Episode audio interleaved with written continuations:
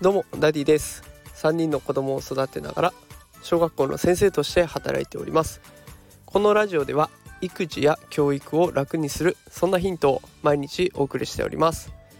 さて今日はですね新年度の抱負ということでちょっと私の思っているところを紹介したいと思います。えっ、ー、と皆さんも新年度でねきっとあれをやってみよう今年はこれに挑戦だとか思ってると思います。で私はですね学校の先生をやっていますので学校の教育を少しでも変えたいなと思って今日は投稿してみたいと思います。あのぜひ最後まで聞いてくれると嬉しいなと思ってますのでよろしくお願いします。えー、私毎日ですねボイシーという、えー、音声配信アプリも聞いておりましてそちらで勉強もしております。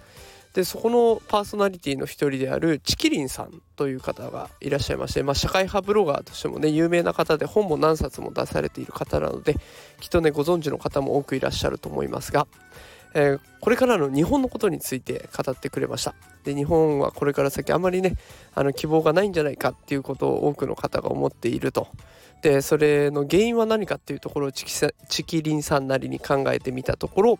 教育が大きい要素にあるんじゃないかということをおっしゃられていました。でなんで教育がダメかっていうといまだに文系だとか理系だとかそういうふうに区別して、えー、教育を進めていること。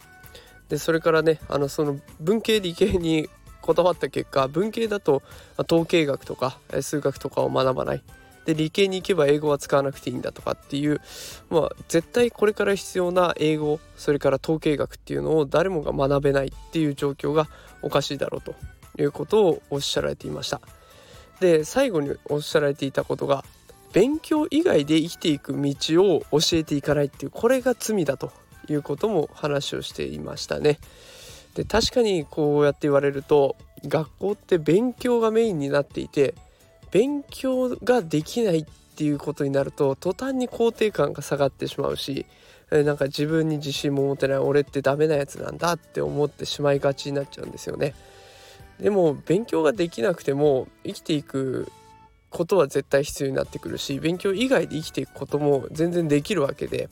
まあ、例えば職人の道に行ったとかあの何かものづくりでも料理の方でもねそういったところで活躍する人ってたくさんいると思うんです。でその時に必要になってくるのは勉強する力っていうよりもその道で生きていくための技術になってきます。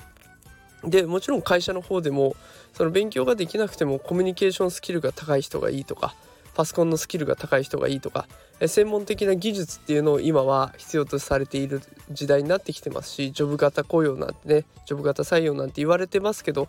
まあ、特別な力、え、一つ秀でたものがあったらそれで食っていけるようなそんな時代にもなってきていますので、まあ、勉強に固執するっていうところを、変えていった方がいいんじゃないかと。勉強だけじゃない生き方を提案していくっていうのも学校の役割として担っていった方がいいんじゃないかということになっていくんですね。で確かにまあこれ言われると本当になんか勉強できない子って結構居場所がなかったりとか俺なんてどうせできないからやらなくていいんだとか開き直っちゃったりとかね結構かわいそうなんですよ。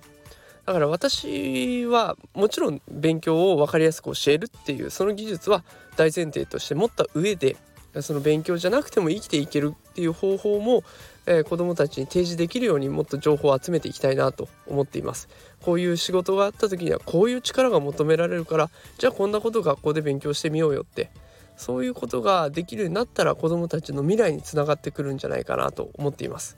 ということで私はねこれからあの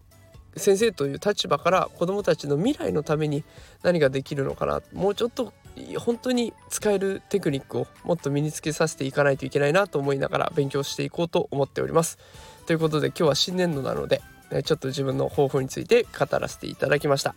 また明日からは